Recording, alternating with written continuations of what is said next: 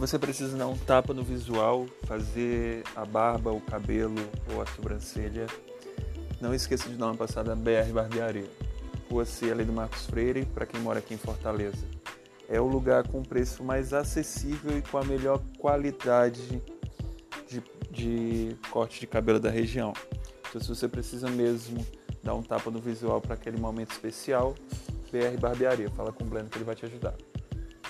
Se você precisa de lingeries para dar aquela apimentada na sua vida a 2 ou a 3 ou até a mais, lá não aceita história. Também está aqui na descrição do episódio, então você pode dar uma conferida lá. Ela está com a parceria nova agora com outra amiga minha, com a outra amiga minha, Natália, e agora elas estão vendendo lingeries e produtos eróticos. Então é para apimentar ainda mais a sua relação. Então, se você quer ajudar o Start, ajude diretamente ou indiretamente apoiando outros vendedores locais da região, tá bom? Deixei duas indicações e vocês aproveitem.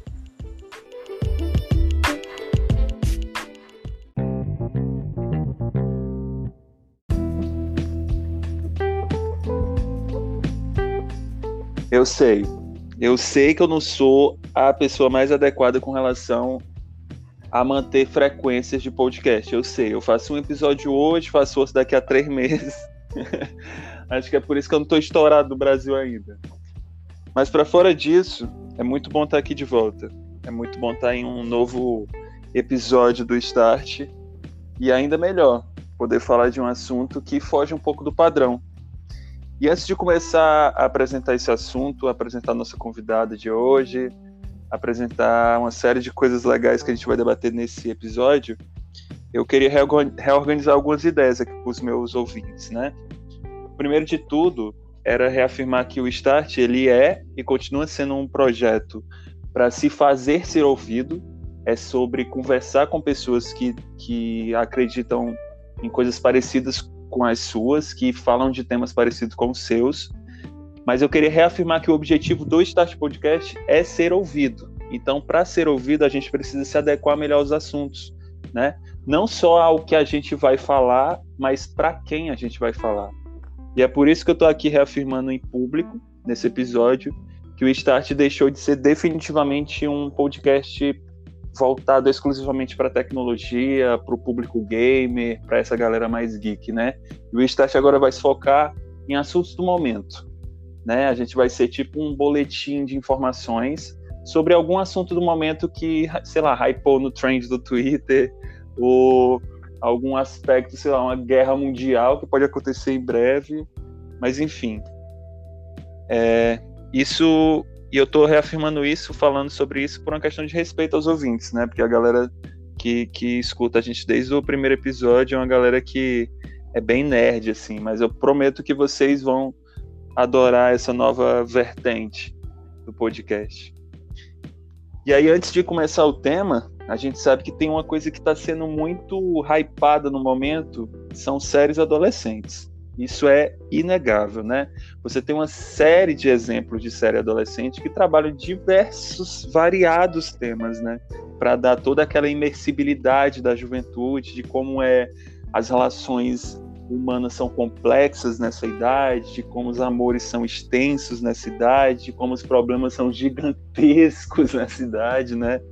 E para apimentar tudo isso ainda mais, novos fatores estão sendo incrementados nesses jovens, né? Então você tem aí problemas de sexualidade, você tem descobertas de novos gêneros, sexualidades, você tem drogas em alguns aspectos, né? E aí, para não fugir muito e já apresentando o tema de cara, Hoje a gente precisa conversar sobre Euforia, essa série que terminou recentemente sua segunda temporada, mas que já teve uma primeira temporada brilhante e altamente hypada, inclusive com um Emmy na, na, na melhor atriz coadjuvante de drama. E a gente de fato precisa falar sobre Euforia, não precisa, Manu? Fala comigo. Precisamos sim. É uma série que está sendo muito hypada, como você disse. É, está no momento e ela fala justamente das questões dessa geração atual de jovens e de adolescentes. Com certeza.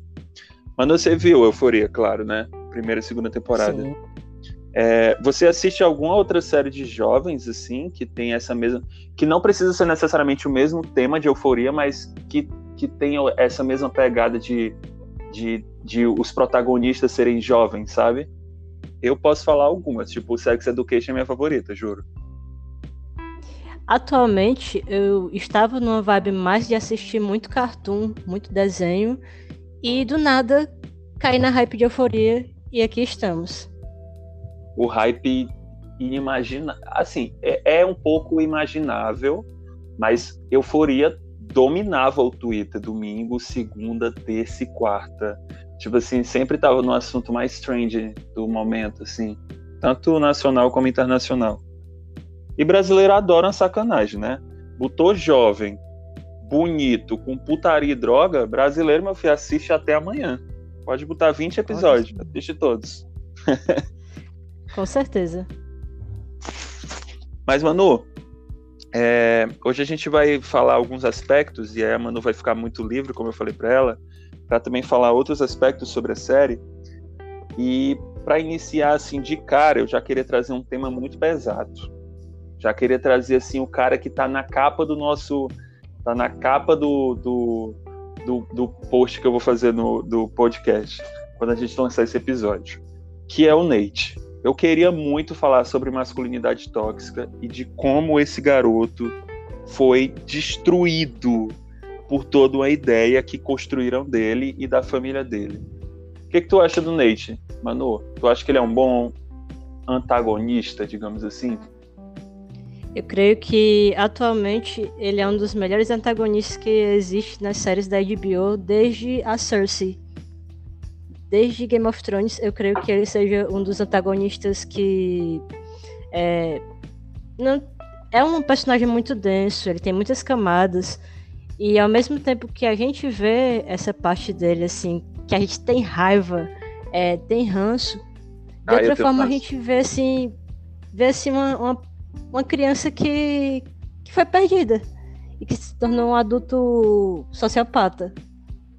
Um quase adulto, né? ou um quase é. adulto. um quase adulto. Mano, é, eu assim, é, eu, eu, é uma é uma opinião bem forte dizer que ele é o melhor antagonista desde o cara do Game of Thrones. Eu acho uma opinião bem forte.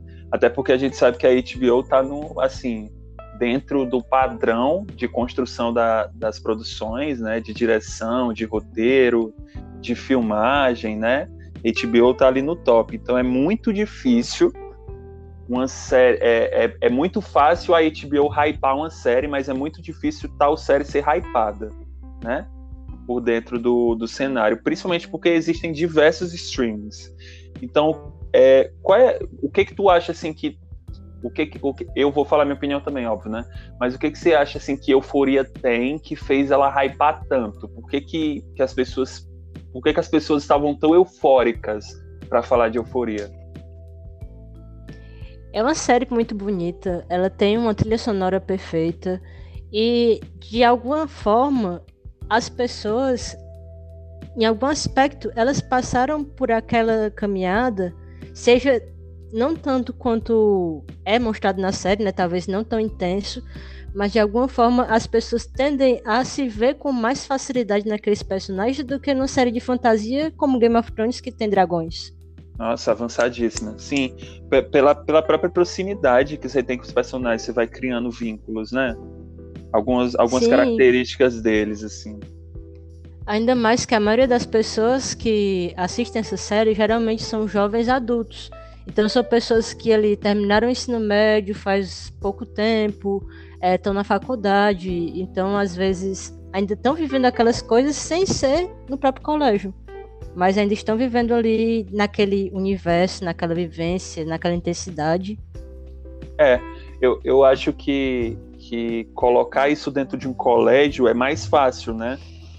Porque a gente meio que fica dentro daquele da, de, desse ambiente é, socialmente propício a desenvolver algumas características que são abordadas nessa série, né? Eu acho que, que euforia, ou seria eufória, né? Eu vi um moleque falando no, no YouTube que, que ele chamava de eufória, mas para mim é euforia. Eu leio euforia e para mim é euforia do mesmo é jeito. Euforia.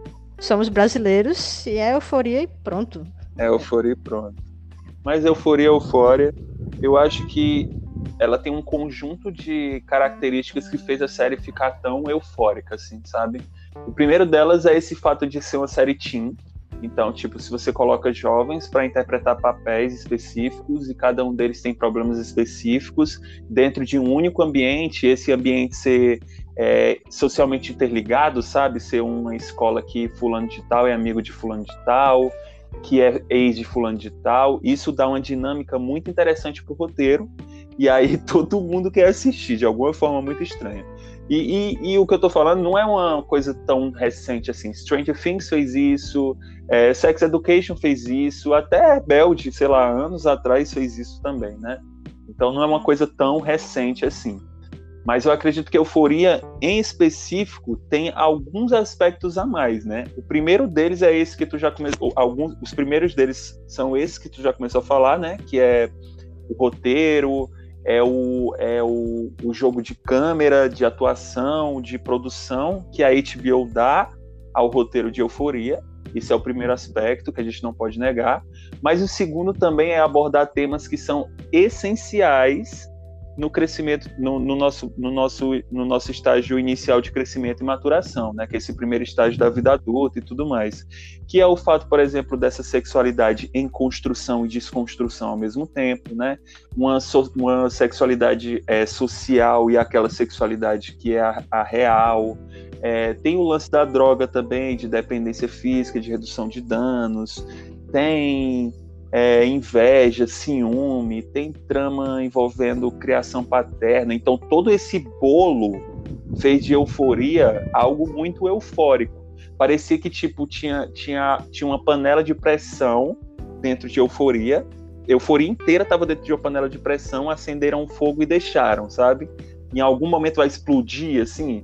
Era isso que eu sentia na segunda temporada. Eu acho, eu acho que eu consegui, eu acho que eu consegui experimentar mais esse sentimento da explosão, da euforia, né, da, do drama mesmo de euforia, mais na primeira do que na segunda temporada, mas para mim o bolo tá super completo e é isso que faz a série ser o que ela é, né? Todo esse conjunto de, de aspectos aí. Justamente. E essa segunda temporada, ela tem sempre aquele negócio que desde o primeiro segundo que você começa a acompanhar né, a trama, sempre tem a impressão que algo muito ruim vai acontecer. Todo episódio vai acontecer uma tragédia. Dá essa sensação, assim, aquela angústia. Você fica, você passa o episódio angustiado, sim, nervoso, sim. assistindo. Meu Deus do céu, vai morrer, o carro vai passar por cima, é, vai levar um tiro, vai quebrar o pé vai descobrir o chifre. Então é, é, sempre aquela coisa assim que sempre tem esse essa vibe assim que vai acontecer uma coisa muito ruim. Uhum. Não, é tem, tem uma amiga minha que ela ela ela começou a assistir Euforia agora, né, na primeira temporada. Depois que terminou a segunda, que ela começou a assistir a primeira, né? E aí ela falando assim, nossa, só tem, só tem tantos episódios, acho que é oito, né, no início. Acho que são oito episódios Sim. da primeira temporada só tem oito episódios, vou terminar em um dia. Aí eu peguei, olhei pra ela falei assim, aí eu mandei um áudio pra ela, eu, não, gata, não vai terminar em um dia. E quando chegar no terceiro episódio, tu vai estar com raiva, com vontade de chorar, com vontade de explodir, com vontade de sair correndo. Mas se eu lhe disser que eu fiz, eu fiz uma, eu fiz uma loucura dessa. Eu acho que eu assisti a primeira temporada faltando um ou era dois dias para lançar a segunda. Então eu fiz é, uma maratona e eu assisti. Caraca. Um dia. Guerreira. Eu terminei sem não saber nem quem eu era, nem o que, que eu tava fazendo. Não, eu imagino. Mas foi uma experiência muito diferente do que você assistir. Eu acho que se eu tivesse assistido separado para poder ir matutando cada episódio durante a semana, vendo memes na é. época, é. eu teria outra visão, outra abordagem do que a que eu tive assistindo assim todos os episódios de uma vez. Nossa, agora tu, tu falando, tu me rememorou umas, um, um, dos aspectos que fez Euforia ser o que é Euforia, né? O aspecto de episódios semanais, cara. isso é muito difícil tempo, hoje em dia. Isso é muito difícil hoje em dia. E quanto tempo a gente está desacostumado a isso, né? Como a gente se Não acostumou temos mais paciência.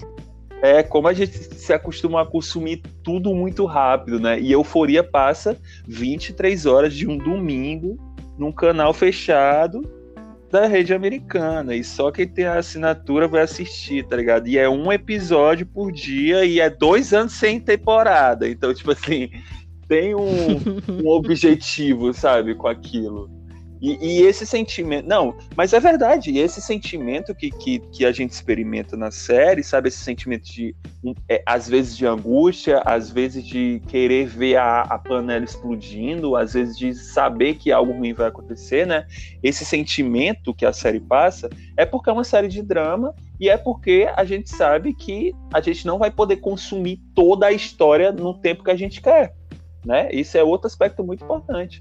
Porque, tipo, se eu chegasse na segunda temporada e eu pudesse assistir do primeiro ao oitavo episódio no meu dia ali, num domingo à tarde, tá ligado? Eu poderia fazer isso, mas a HBO não vai fazer isso. Pode fazer isso agora que terminou a temporada, mas enquanto tava passando, não pode, né? E eu acho que isso também é um outro aspecto. Enquanto tu tava me falando aí, eu rememorei isso. Que faz a série ser o que ela é. Mas aí, voltando é muito a falar. Louco. É muito, é muito louco porque a gente se acostumou muito mal com o estilo da Netflix de você assistir tudo uma vez, de você maratonar. E é uma coisa que meio que tira um pouco da magia das coisas antigas que tinham que você tinha que esperar ali para assistir, você tinha que toda semana estar tá lá naquele horário para poder assistir, você não podia perder. Ainda mais mais antigamente que você perdeu o episódio pronto talvez se lançarem um DVD com a série, você possa assistir esse episódio que você perdeu. Porque senão você perdeu para sempre. Nunca mais você vai ver. E a gente sabe que tudo que, que rememora o passado, tudo traz esse sentimento nostálgico, tudo que traz um sentimento nostálgico é da hora hoje em dia, né? Porque a gente valoriza porque é old.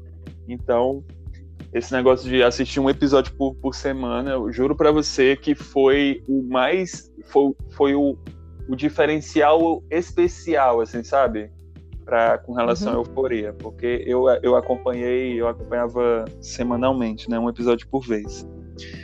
Mas aí, não vamos fugir tanto, vamos falar dos personagens que eu acho que é o mais importante, Manu. Sério. A gente começou a falar do Nate, porque eu acho que ele é um antagonista muito forte. E com esse final de temporada, né, pra galera que ainda não percebeu, a gente vai falar spoilers aqui. Então, se você ainda não assistiu a série, continua assistindo o podcast mesmo, porque você já está ouvindo e vive bem. Spoiler acontece, ninguém vai morrer por causa de spoiler, não. Sobre o Nate, eu acho que ele é um conjunto de. Ele é um conjunto de erros, assim, sabe? Ele. Ele tem alguns aspectos muito fortes. Ele é um personagem é, dinâmico, é, na primeira temporada você tem uma transição de aspectos ali do Nate, você não sabe ao certo se ele tá defendendo o pai ou se ele tá é, negligenciando o pai, a família. Você não entende muito bem se ele tem uma aproximação afetiva com a Jules ou se na verdade ele tá usando ela, manipulando ela. É, você não entende muito bem se ele é um cara é, super protetor ou se ele é um cara extremamente manipulador na primeira temporada. E aí na segunda temporada eu vejo que ele foi um personagem, assim como vários outros, que foi um pouco, em alguns momentos, esquecido. A gente tem uma, uma, uma segunda temporada que dá um enfoque em alguns outros personagens e esquece alguns outros, né? E isso é natural em qualquer roteiro, em qualquer série.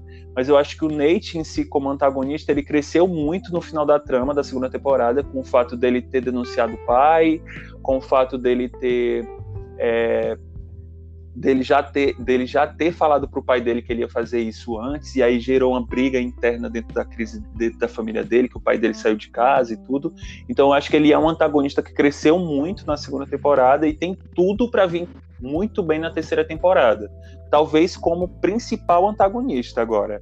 Tipo assim como principal é, é como um dos principais personagens. Eu acho que, é na minha opinião, o Nate vai vir muito forte na terceira temporada, que vai vir só em 2024, né? O que, que tu acha disso, Manu? Eu acho que a caracterização dele foi muito boa. E desde a primeira temporada, como você vem dizendo, especialmente naqueles episódios em que a Jules está falando com aquele cara misterioso do celular E ele tá muito no celular e fica aquele negócio, será se é ele, será se não é? E a gente vê um lado dele que fica naquela dúvida. Será se ele realmente é essa pessoa doce por dentro, assim, perdido? Lá na essência, assim, quase não achando. Será que ele é daquele jeito ali mesmo? Será que ele é um personagem, né? É... Sim. É uma, é uma coisa muito complexa. É uma coisa muito por... duvidosa também, né? Você fica muito Sim. na dúvida. E outra coisa, é, a gente vê o tipo de reação que ele teve, é, a família dele disfuncional, comparado com o tipo de resposta que o irmão dele teve. O irmão dele estava aleatório assim com as coisas, comparado com o que ele estava vivendo, com o que a mãe dele estava passando. E isso é muito mostrado nessa temporada. Ele, ele é um cara muito seguro. Ao, ao, mesmo tempo que ele é um cara que tem uma masculinidade que é muito tóxica, ele é muito seguro de si, né? Tipo, ele compreende que o negócio do pai dele é dele, por exemplo, e ele quer que o pai dele, sei lá, seja preso para ele poder ter um negócio para si. É, ele quer a, a, a, menina, ele quer a menina mais perfeita da escola do jeito dele. Então, tipo assim, ele, é, ele apesar dele ser um cara muito tóxico, ele é um cara muito seguro de si, sabe? Você sente. Ele sabe o que ele quer, ele, ele sabe, sabe para onde ele quer. ele quer ir. Isso. Não é, não é aquela personagem tipo a Jules, por exemplo, né? Que é uma personagem que eu adoro a dinâmica da Jules. Eu acho que é um personagem que tem muito enredo e teve muito enredo, foi muito bem trabalhada na primeira temporada, mas que na segunda temporada acabou se perdendo um pouco nessa transição do roteiro, sabe? Eu não conseguia sentir firmeza que a Jules ia ter um papel essencial na história ao mesmo tempo eu sentia o exato oposto do Nate, mesmo odiando o Nate. Compreende? Eu amava Sim. um personagem, mas eu entendia que para o roteiro ele não era tão interessante como era no caso da Jules ali naquele momento da segunda temporada. E eu odiava o Nate e eu sabia que na verdade o roteiro ia dar enfoque nele, em alguma coisa que ele ia fazer, sabe? Porque ao mesmo tempo que ele é um Sim. personagem que que mexe com essa sua emoção, mexe com a sua raiva, né? Porque ele é um personagem ali que tá, tá sendo trabalhado em torno da raiva. Você não, não gosta do. Eu, eu acho que nunca vi ninguém que gostasse do Nate falando de euforia. As pessoas odeiam o Nate. E é, isso, é por isso que ele tá na série, porque as pessoas odeiam ele, né? E ele dá essa dinâmica. Acho... Mas. Pois é, eu acho que atualmente é muito difícil você ter um personagem assim que seja um antagonista que realmente não tenha ninguém que goste. É, Muitas vezes o pessoal vai dizer, ah, eu gosto dele só porque ele é bonito. Mas, cara, como assim? o cara é um lixo. o cara então, é um lixo. E outra coisa também interessante de falar é que desde a primeira temporada, ele se mostra como um personagem muito assim, se colocando no centro da narrativa. Ele se, uhum. ele se mostra assim, um personagem assim, muito importante e ele, como personagem, na história dele, ele tem muito disso de, de Tipo assim, eu sou muito importante na sua vida, então você tem que me ouvir. Eu sou muito importante nesse jogo, porque eu sou o jogador principal, então você tem que me obedecer. E coisas desse tipo. Então, desde o princípio, ele tá nessa, nessa pegada, assim, de querer dominar as coisas, de, enfim. É. Não, eu concordo contigo, total. Eu acho que ele é um personagem super egocêntrico. É, mas se a gente fugir um pouco dos, dos padrões, assim, é, Euforia, é, nessa segunda temporada, Euforia foi muito criticado é, por essas é, por essas falhas no roteiro. Eu estou colocando isso entre aspas porque, não, na verdade, não são falhas, são omissões no roteiro. Né, que algumas coisas tiveram que ser escondidas para outras ganharem maior destaque, né? Justamente, é, foi uma mudança brusca é, eu digo justamente porque eu tive essa experiência de assistir a primeira temporada assim em maratona, depois assistir os dois episódios especiais, esperar mais um pouquinho e assistir essa temporada assim logo em seguida. E foi uma mudança assim muito bruta. Não só no roteiro, foi uma mudança assim de tudo. Foi uma coisa assim que, que pegou quem tava esperando luzes bonitas, coisas poéticas, chegar assim, pufo, Parece que você tá vendo histórias do Instagram de uma pessoa. Primeiro episódio. Bem real. Primeiro episódio da segunda temporada já deu logo festa quebrando a cara do Nate, hospital e festa e putaria e droga.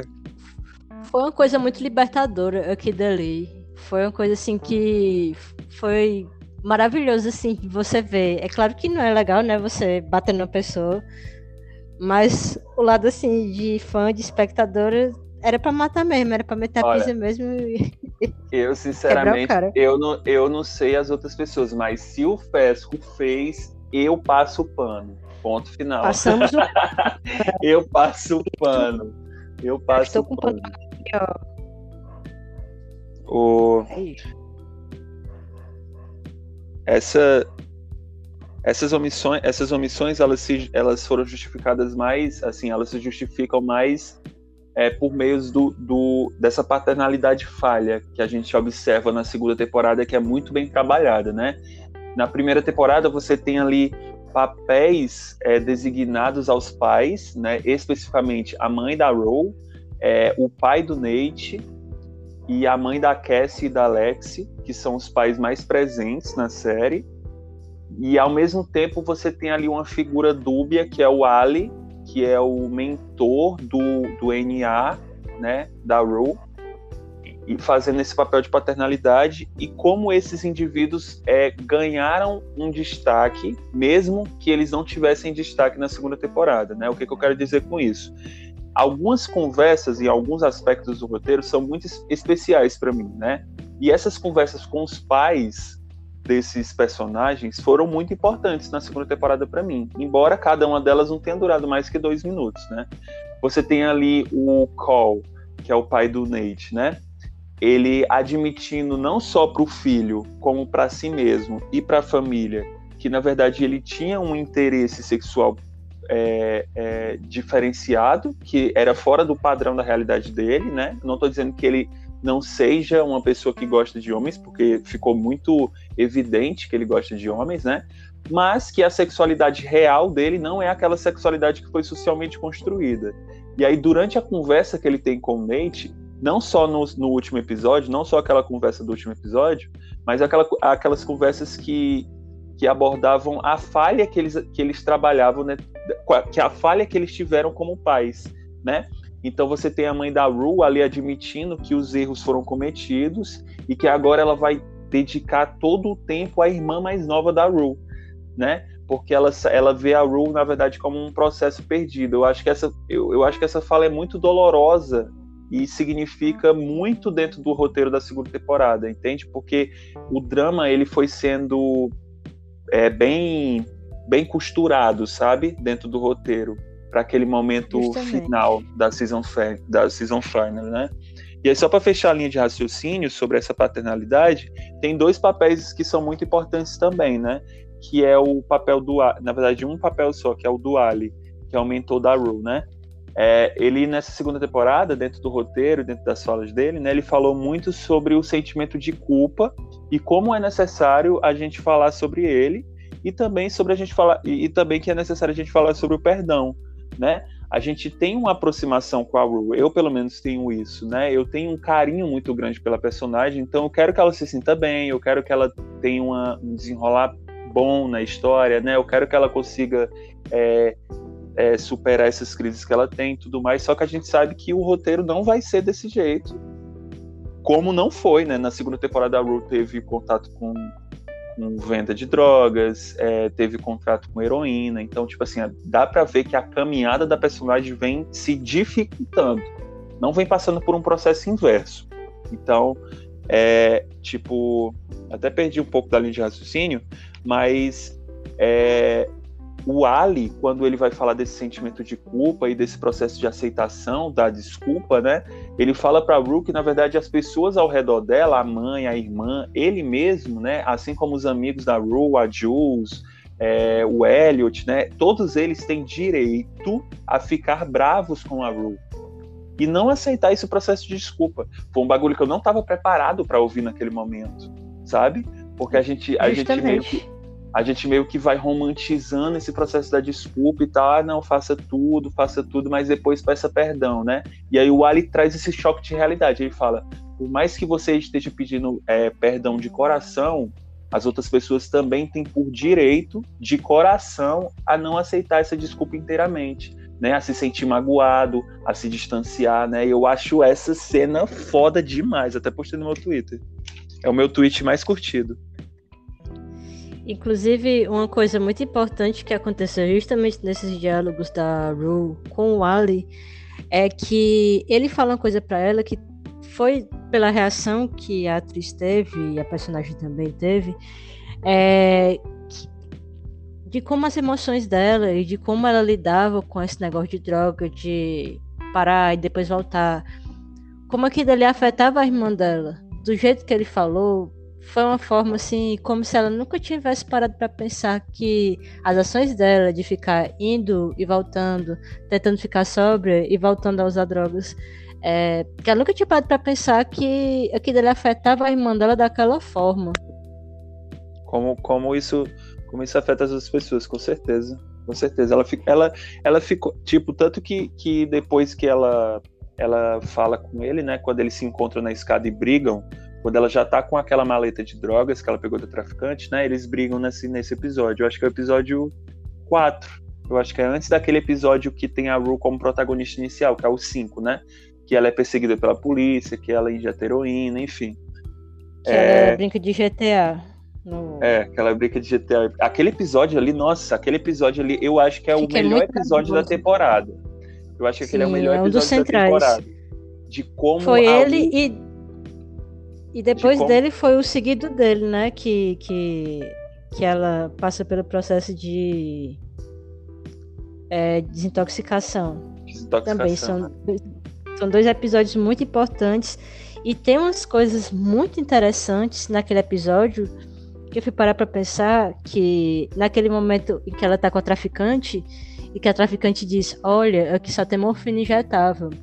E a Ru tá passando por muita dor, muito sofrimento, enfim, tinha sido um dia muito cheio. E quando ela vai buscar ela na mala, é, tem todo tipo de droga dentro daquela mala, é. não tem só.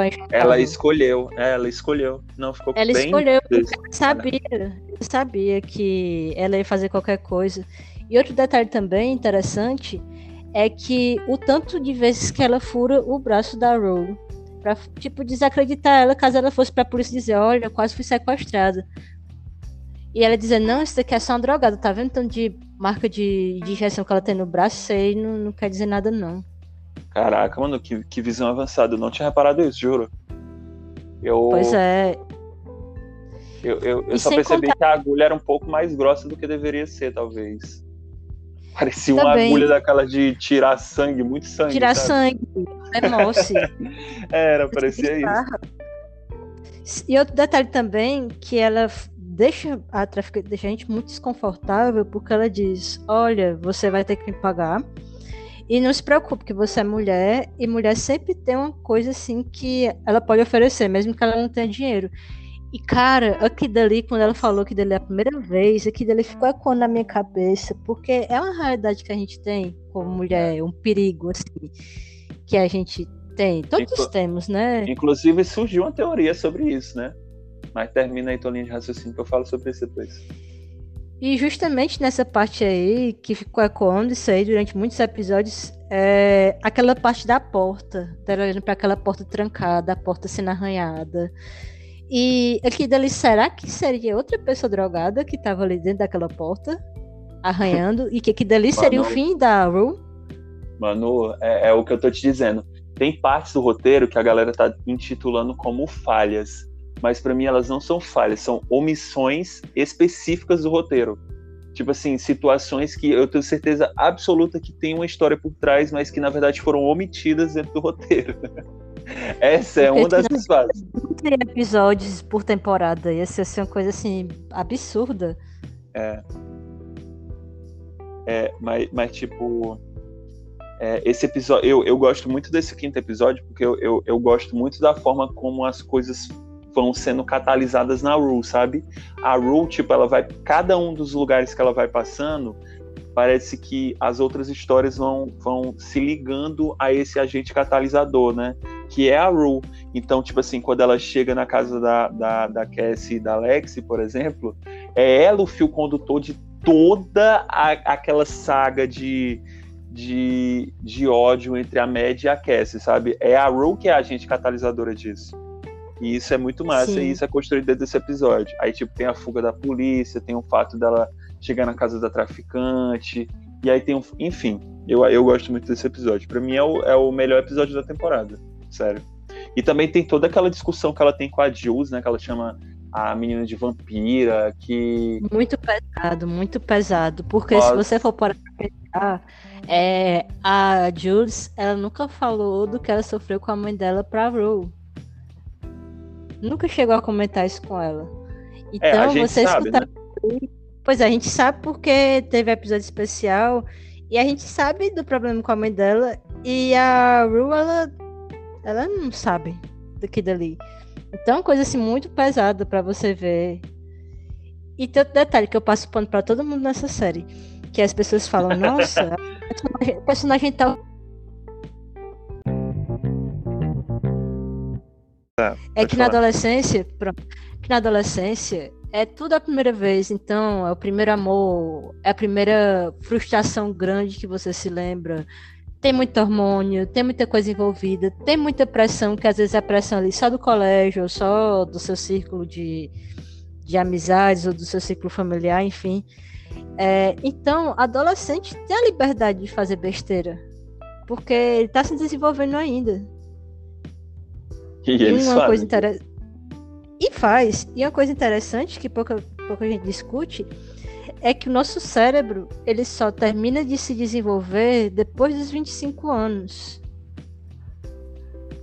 Então, antes yeah. disso, sim, porque na adolescência o seu corpo está se desenvolvendo, mas o cérebro ainda não se desenvolveu como um todo. O córtex pré-frontal. Então, ele só vai se desenvolver como todo para você ter as capacidades de uma pessoa adulta após os 25 anos. Então, Ixi, vou então passar tá... pano sim. Eu vou passar é. pano. Vou passar pano, nem cresceu ainda, né? É, não tá nem desenvolvida ainda. É, não tem como você exigir uma, uma resposta adulta, uma resposta é, madura. Por mais que às vezes a pessoa tenha passado por traumas e tenha se amadurecido, mas é um adolescente vamos. Se, se a gente for falar de. Se a gente for falar de amadurecimento, tempo e adolescência, né? A gente vai falar do personagem que morreu no final da série, que não teve nem tempo, nem adolescência para viver. ah, eu fiquei triste, não vou, não vou mentir. Eu, eu não eu, Assim, para mim ele era um personagem muito, muito especial, o Ash, mas ao mesmo muito tempo. Muito carismático. Eu, eu, muito carismático. É, ele, ele era muito carismático, sendo muito pouco carismático, né? Sim. Porque, tipo assim, ele sempre tava de cara muito fechada, sempre tava armado, então ele era um menino meio problemático. Eu acho, é. eu acho que eu nunca tive medo de um pré-adolescente tanto quando eu tive do Astray. Assim, assistindo. o Ash matou o quê? Duas pessoas, né? É. Não. Sim. É, duas pessoas ele Foram matou. Duas e de forma violenta. Não foi tipo, ah, deu um tiro, ah, foi acidente. É, não, foi. Foi lá. tacou no O outro, ele pegou o martelo. Foi o martelo? Pegou foi o martelo. O traficante, ele matou com um martelo na cabeça, velho. Caralho, que loucura. Coisa assim, muito violenta. É uma coisa assim que, se uma pessoa adulta fizesse isso, já ia ter um valor de choque muito grande. Mas você vê uma, uma criança, criança, um adolescente fazendo aquilo ali, é um, uma coisa assim, inimaginável. Eu acho que um outro aspecto bem bacana, assim, euforia, a gente entende que euforia tem várias linguagens sendo repassadas, né? Tem a primeira linguagem verbal, que é aquela do roteiro, que está sendo verbalizada pelos atores, que é uma, uma tendência a ser entendida. É, tem os, os jogos de câmera, né, que são aquela aproximação, reaproximação, o lance da transição, né, tudo isso é muito bem pensado dentro do roteiro para dar mais enfoque ao sentimento dos personagens. Tem as cores e as músicas, que são um outro anexo que dão mais aspectos, mais aspectos para esses personagens, assim, dão mais vivência para algumas cenas, dão mais tristeza para outras cenas, dão mais é, euforia ou terror para algumas outras cenas, né? Suspense, no caso, que terror não tem. É, e eu acho que também os, a aparência física de alguns personagens importa ali naquele aspecto. Isso é uma questão totalmente pessoal, que eu vou te dizer aqui, mas eu acho que o Ash segue um padrão e um estereótipo de um rapaz latino. E, e o Fesco também tem essa mesma característica E eu acho que para mim isso é uma entrelinha do isso é uma entrelinha do, do enredo, sabe?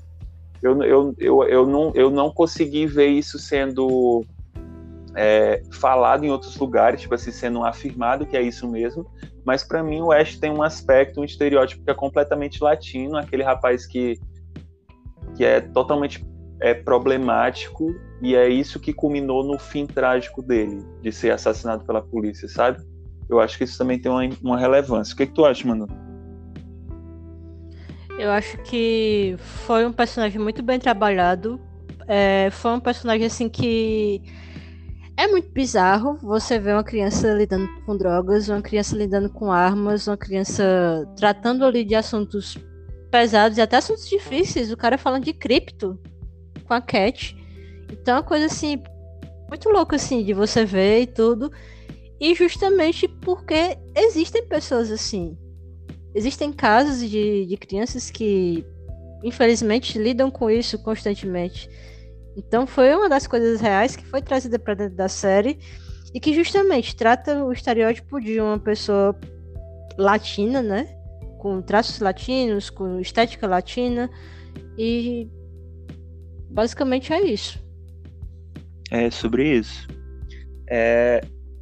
E, e, se a gente for falar de outro personagem, eu acho que é, o que, que tu me falaria, por exemplo, sobre a sobre a maior vaca, né? Dessa série na segunda temporada, que é a Cassie. A gente tinha uma impressão na primeira temporada que a Mad era uma puta piranha desgraçada. Mas a gente chegou à conclusão Sim. que a Cassie consegue ser bem pior do que ela. Meu Deus do céu.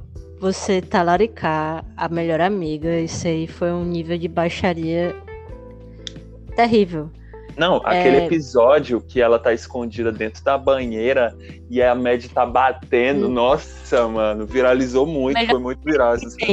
Melhor mesmo que tem.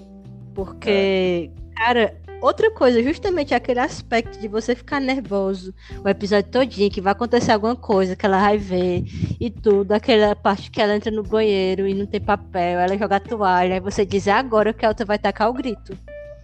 É nesse instante. E não acontece. E você fica, meu Deus do céu, e agora? E é isso, tipo. Foi um personagem que na primeira temporada foi mostrado, né? A história dela, como ela chegou até ali e tal. É, mas não via quem era quem era ela realmente assim por dentro, porque a gente via assim por relance, que ela era uma pessoa que ela estava muito preocupada com o que os outros dizem, com a aprovação externa, que ela se preocupava muito com a apresentação dela, tanto quanto a quanto a a Mad, só que a Mad, ela passava muito esse aspecto de confiança, esse aspecto de ah, eu tô vestindo isso aqui porque eu, fico gostosa, eu tô, eu tô Sim, vestindo isso aqui eu... porque eu me sinto bem dessa forma, eu me sinto bem usando essas unhas, me sinto bem usando essa maquiagem, enquanto a Poxa, a Cassie. Quebrei o raciocínio. Enquanto a Cassie, ela é muito. Ah, eu vou usar isso porque eu vou ficar fofa. Eu vou usar essa roupa porque fulano gosta. É, então... É. Por mais que, por mais que a Mad, né, ela seja uma pessoa que também cometeu seus erros, eu acho que ela tem o triplo da personalidade que a Cassie tem, por exemplo, né? E, uhum. e, e, e, na amizade delas, com certeza, o, o, polo forte das decisões ali tá na Med, sabe? Na, inclusive no grupo de amigas, eu acho que a Med é a que mais se destaca. Sim, e justamente pelo fato dela passar essa confiança, que é justamente o que é focado no, no episódio que fala sobre a história de origem dela. Que ela sempre teve esse negócio, o importante é ser confiante que o resto dá certo você ser seguro de si, você ter certeza Lembro. do que você quer, do Lembro. que você quer chegar e tal. Opa. O que, que foi? Ixi, pois eu tava falando com um bocado de coisa, já até me perdi. Pera aí. Eu tinha parado aonde? Eu, eu concordo com você que a, que a, a média ela tinha esse aspecto de que tudo, na verdade, é confiança e que mesmo que não seja da forma que eu quero, eu posso ir manipulando no meio do processo, sabe? Eu, para mim, ela é uma menina super confiante que passa isso. Uhum. É, Eu acho que tem uma cena muito, muito, muito, muito traumática, na verdade. Essa cena é muito traumática. Mas aquela cena pesadíssima que o Nate fica em cima da Mad, na cama, com a arma, de brincando de roleta russa com a própria cabeça. Aquela cena ali é muito complexa, muito complicada e até um pouco difícil de falar sobre ela. É uma cena que eu acho que eu fiquei perdendo minha respiração o período da cena quase todo é, de nervosa. Porque ali a gente vê é, o quanto os dois se amam de uma maneira tóxica, de uma maneira esquisita, porque do mesmo jeito que ela fica nervosa para ela não morrer, quando ele ameaça se matar, ela fica mil vezes mais nervosa e ela diz: Eu te amo, eu te amo. Então é uma coisa assim que você fica, cara, como assim? Como é complicado, né? Esse lance de relacionamento abusivo. Relacionamento é. Muito pesado. Eu acho que aquela cena ali. Eu acho que aquela cena ali rolou até uns memes no Twitter, claro, né? Mas se fosse comigo, eu teria, eu teria brincado várias vezes até a roleta russa chegar na bala certa. ai, ai. Mas aquela cena ali também é muito, muito perspectivas. É, eu, eu, eu não imaginei que eu fosse ter essa. Eu não imaginei que eu fosse chegar a essa conclusão, mas para mim, a Jules e o Cole, o pai do Nate, eles são personagens irmãos de temática. Não irmãos congênitos, sabe? Não irmãos, tipo assim, ah, um é irmão do outro. Mas irmãos de caminhada. Porque ambos têm uma sexualidade que foi distorcida, sabe? Tu consegue, tu consegue, é, é, tu consegue ir nesse fluxo que eu tô falando, mano? Consegue me entender Consigo. mais ou menos? Tipo assim, Consigo. assim, o call, o call, ele teve uma, ele, ele tem uma, uma diferença entre aquilo que é real e aquilo que é inventado para ele. Né? Ele está ali dentro de um padrão estético diferenciado, ele é um homem branco, cisgênero, que tem uma família é, top padrão, que tem um negócio bem sucedido. Então, tipo assim, tudo aquilo ali é, é o que é inventado para ele. E por, trás da real, e, e por trás da realidade mesmo das coisas, ele tem uma sexualidade que é um pouco é, desconexa com, com o que ele é na vida, na vida dele de verdade, entende? Com o é que uma, ele apresenta. É um, isso é um fator é, é, isso acontece muito, não só com ele, acontece muito na vida real mesmo. Várias pessoas têm vidas duplas que, que distorcem dessa sexualidade, que, que é a sexualidade, é, entre aspas, padrão deles, né, que é heterossexual. E a Jules, ao mesmo tempo, que é uma personagem que tem um enredo completamente diferente do dele, que é uma personagem que já vivencia a própria sexualidade há muito mais cedo do que o Cole é ao mesmo tempo uma personagem que tem uma série de aspectos divergentes nessa sexualidade. Ela não consegue compreender muito bem ainda o que ela quer. Eu não consigo sentir confiança no que ela é, por exemplo, sabe? Ela me passa, ela, ela me passa a mesma energia que o que o Cal me passa, que é alguém que tá tipo assim frustrado, compreende? Tá em construção. São duas pessoas que elas estão na trajetória de se descobrir, é, tiveram experiências traumáticas, de certa forma, é, em alguns aspectos, mas que ainda estão, assim, é, caminhando para saber do que que gosta, de como gosta de se apresentar. É, realmente, são duas, dois personagens que têm a história que caminha, assim, lado a lado, com certa semelhança. Uhum. Que bom que você concorda, Manu. A, a Jules, e outra coisa também... Ah. Outra coisa também é que na primeira temporada a gente vê muito assim do que eles querem passar. No caso do Cal, querer passar aquele, ah, eu sou um homem forte, é, dono de casa e tal. E da Jules é justamente muita coisa feminina ao extremo. Coisas é. muito girly, muita purpurina, é, muita coisinha fofa. E sendo que depois é discutido que ela nem se sentia tão à vontade vivendo nesse estereótipo. Da uhum. mesma forma que o Cal. Tanto que o, o, próprio padrão estético da Jules mudou da segunda temporada, né? Ela veio um pouco mais Sim. madura, assim, assumiu assumiu um personagem mais maduro, sabe? No meu ponto de vista. Foi justamente depois daquele episódio que ela vai para outra cidade é, falar com os amigos dela. Os amigos que dela. Ela, que ela tem aquela conversa com aquela, com aquela moça e ela diz: Cara, o que é que eu tô fazendo na minha vida com esse negócio aqui? Talvez eu nem goste disso do que eu tô fazendo até agora. Então, ela tem aquela mudança. É tanto que depois disso, quando ela aparece no episódio especial dela, ela já aparece com um visual um tanto mais andrógeno, com uma blusa de botão, né? Depois ela corta o cabelo, de uma forma assim também que não é vista tão feminino quanto é esperado, assim, pela sociedade. Que tem essa ideia, né? Que cabelo curto não é tão feminino quanto cabelo longo. Uhum. Eu acho que é, é, é, era vinha muito naquele aspecto do que eu estava te falando. A linguagem de euforia é, é, bacana porque ela traz esses aspectos é, pequenos também, sabe? Um corte de cabelo, uma mudança na estética da roupa e tudo isso significa algo dentro do personagem, né?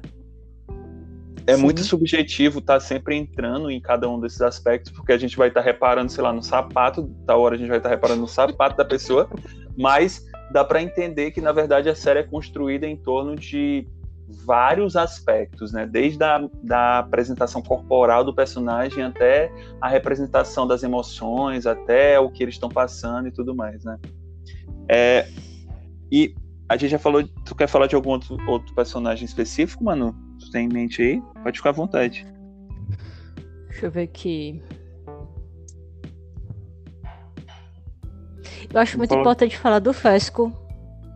Falar um do pouquinho dele, passar um pouquinho de pano. É, passar um pouquinho de pano para ele. Ah, eu vou te ajudar a passar pano também. Adoro ele. é muito interessante você ter o valor de choque tanto de uma criança trabalhando para o tráfico de drogas, quanto de um traficante que cuida do seu traficado. Que ele tem um cuidado com o seu traficado, que quando a pessoa, o seu cliente, tá com problema, ah, ele pega. O sentimento bem, de culpa. Ah, esse episódio é muito bom da primeira temporada. Você, você fica aqui em casa, ó, você tá, você tá muito doida, fica aqui em casa, eu vou te cobrir aqui, chocolate quente aqui para você ficar bem tudo. Você quer uma aspirina? Quer um Pepto-Bismol? Então é uma coisa assim, muito interessante, assim, o jeito que foi abordado. E o cuidado que ele tem, por mais que ele faça atividades que não são lícitas, usando meios ilícitos também para trabalhar essas atividades, ele é um cara super gentil com, com, as, com as pessoas no geral. Ele tem um cuidado. Ele vê ali se a pessoa tá bem. Ele tem um cuidado com a avó dele, que é doente, né? Que, que é acamada. Então, passa até num dos episódios ele conversando com a Ru, naquele episódio que ela tá, tipo, fazendo a investigação. Ele dando banho na avó dela. Na avó dele, no caso. Não é, cara. O, o Fez é um personagem muito querido, assim. Todo mundo gosta dele. Não só pela surra incrível que ele deu no Nate, que era super necessário, e eu passo muito pano nessa cena, mas também por várias outras, várias outras cenas. Tipo, ele tem um sentimento de culpa sabe? Ele se sente um pouco culpado em alguns aspectos pelo que aconteceu com a Rue. Tipo, tem um episódio Sim. que inclusive que inclusive foi uma das cenas que deu o M para Zendaya.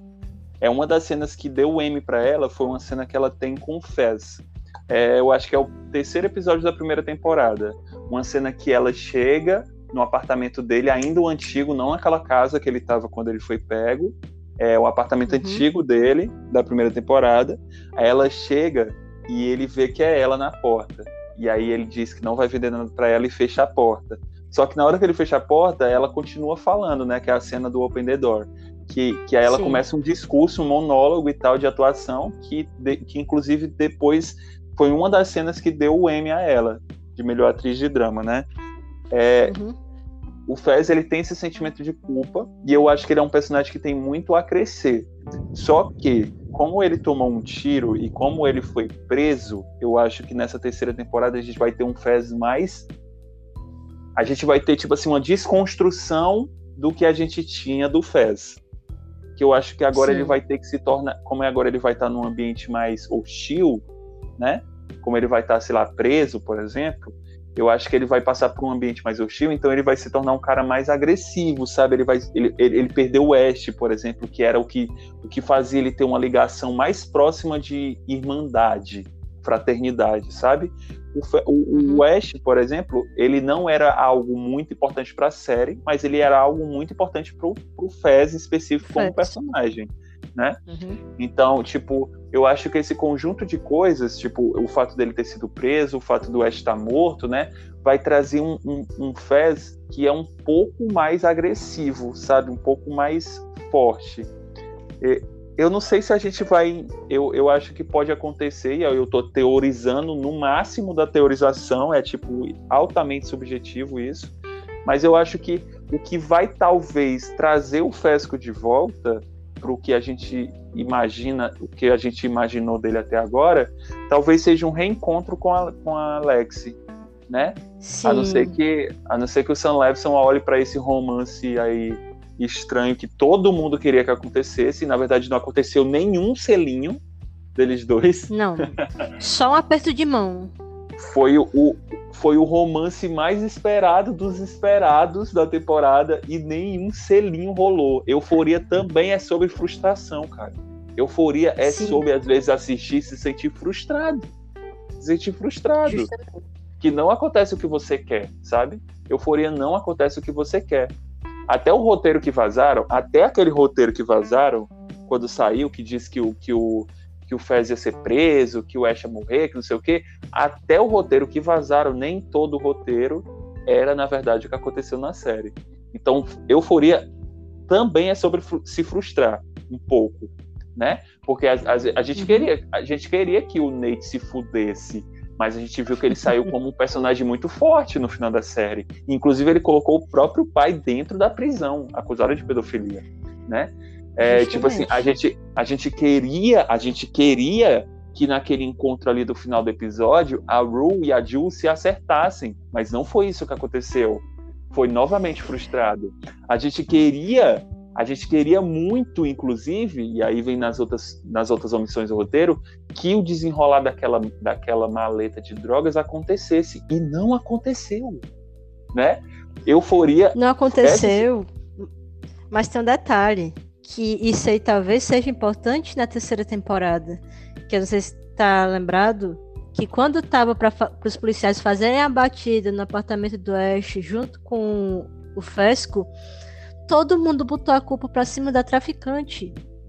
Então, isso é uma coisa que pode ser desenrolado e talvez é. até salve a própria Rule desse processo todo. E outra coisa também interessante, voltando a falar do que tu disse, que todo mundo estava esperando que a Rue e a Ju se reatassem, é, foi uma coisa ali muito madura da Rue, porque ela entendeu que ela não está preparada para ter relacionamento naquele momento. Como o Ali já tinha falado no episódio especial, que não era uhum. bom ela estar tá botando essas fichas todas nesse relacionamento é, porque adolescente, coisa de adolescente se acaba. E é assim a vida. Porque as pessoas vão crescendo, vão vivendo suas vidas e vão traçando trajetórias totalmente diferentes. Concordo. É... Ei, mais outra personagem também que agora eu me lembrei de passar o pano. Alexi. Gente, ela fez Exposed do grupo de amigos dela, todinho aquela cena musical, I Need a Hero. Rapaz. Maravilhoso, maravilhoso. A mãe dela na plateia, meu Deus, ela tava sendo a mulher mais feliz da, da existência. Vendo aqui dali. Todo mundo, todo mundo ali. Sim. Claro que não, Nate. O Nate disse, ah, meu Deus, que coisa homofóbica terrível. Sendo que era uma sátira. Era uma sátira, era uma sátira. e por mais, não, por mais que ele não esteja errado, que posso pode ter sido, enfim, uma, estereotipação, né? Mas na verdade a crítica não era para esse lado, era para justamente a masculinidade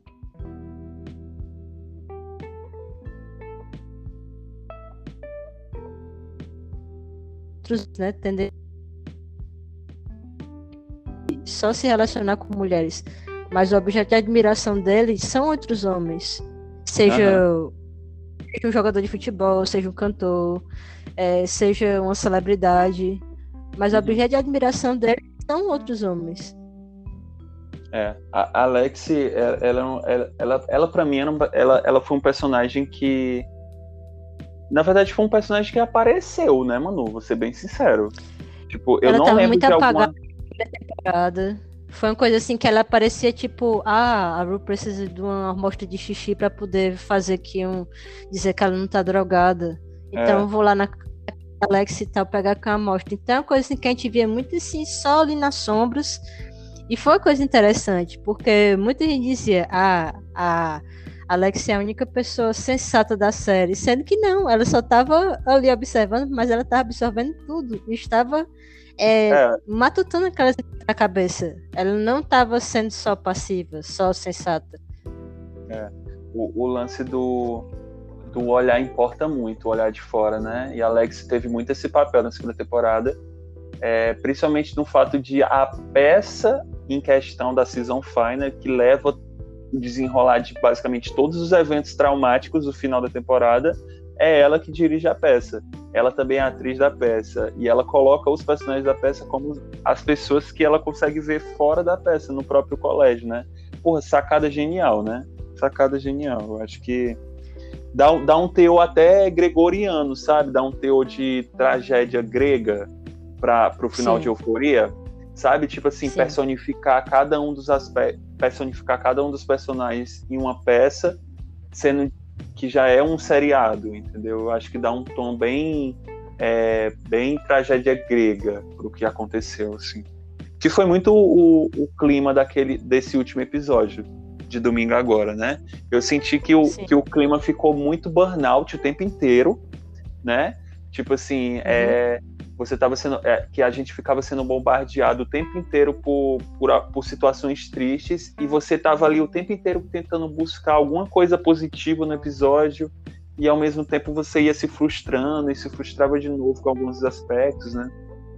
E eu, eu acho, na minha opinião, Manu, e aí já para a gente ir, ir aproveitando para encerrar, eu acho que na minha opinião vale muito a pena assistir Euforia ainda, muito a pena, não só pela qualidade gráfica da série, como por todos os aspectos que a gente já falou aqui, que são é, tanto são aspectos diretos como indiretos é, de construção de personagens. Mas eu acho, na verdade, que tiveram pontos muito negativos na série, nessa segunda temporada. Né? É, alguns uhum. personagens seriam apagados, né? É, algumas, algumas partes do roteiro seriam omitidas, que a galera está dizendo que são falhas, mas para mim, na verdade, são omissões pensadas para aquele momento, né, do roteiro. E isso em si tirou um pouco da magia que eu vi na primeira temporada, que embora tenha o mesmo o mesmo intuito dramático, talvez até mais dramático.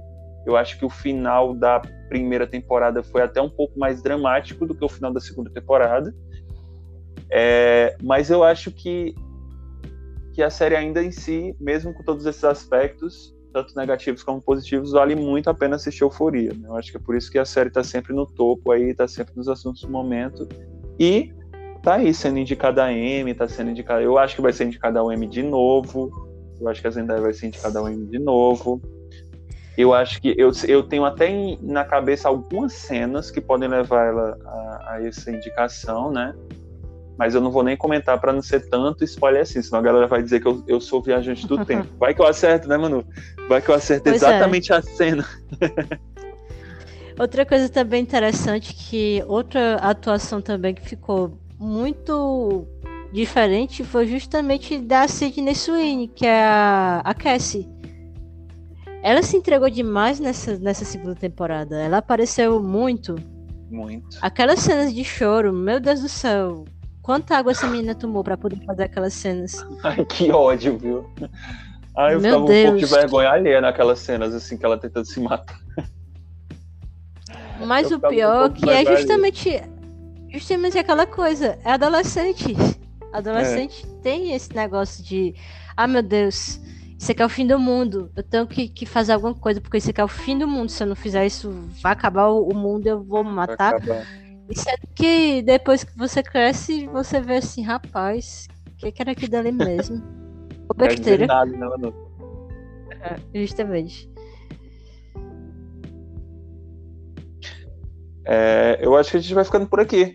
A gente falou um bocado sobre a série. Se você quiser saber mais sobre Euforia, assina HBO. Tem todos os episódios lá da primeira e da segunda temporada. Eu acho que vale super a pena. Se você não quiser assistir Euforia, você assiste qualquer outra série da HBO, qualquer não, mas várias outras séries da HBO que vale a pena também. E, claro, você pode ter suas opiniões, né? Não é porque eu e a Manu a gente falou sobre vários personagens aqui que a opinião que você vai ter sobre esses personagens é a mesma que a nossa. Né? Euforia também tem muito disso. Você vai escolhendo qual é o melhor protagonista para você, sabe? Eu acho que também é sobre, sobre escolha. Manu, eu quero te agradecer de coração por ter topado fazer esse episódio comigo. Para mim, eu tô extremamente lisonjeado. Foi super gostoso conversar com você sobre a série. É, se você quiser falar alguma coisa, pode ficar à vontade. Gente, assiste Euforia. É uma série maravilhosa. Tem altos, tem baixos, mas é assim a série, é assim a vida. Então, super recomendo. Também me sinto muito honrada de ter participado desse episódio, viu? Tô fazendo coração com as mãos agora, nesse momento. Eu também. Obrigado. Então a gente vai ficando por aqui. Esse é o Start Podcast. E segue a gente nas redes sociais. Arroba Start Podcast no Instagram. Tá bom? Segue os nossos parceiros também que estão lá marcados no, no link. BR Barbearia e La Mamacita Story, que agora estão com um novo estoque de produtos eróticos e novas lingeries, viu? Se você quiser cortar o seu cabelo também, vai lá no link do post que você vai encontrar tudo que você precisa. Manu, beijo para quem está ouvindo aqui beijo também no coração. Tchau, tchau.